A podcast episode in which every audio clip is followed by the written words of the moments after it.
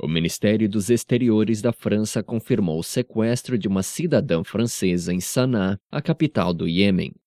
A identidade da mulher não foi revelada, assim como o nome da organização para a qual trabalha e nem as razões pelas quais estava no país.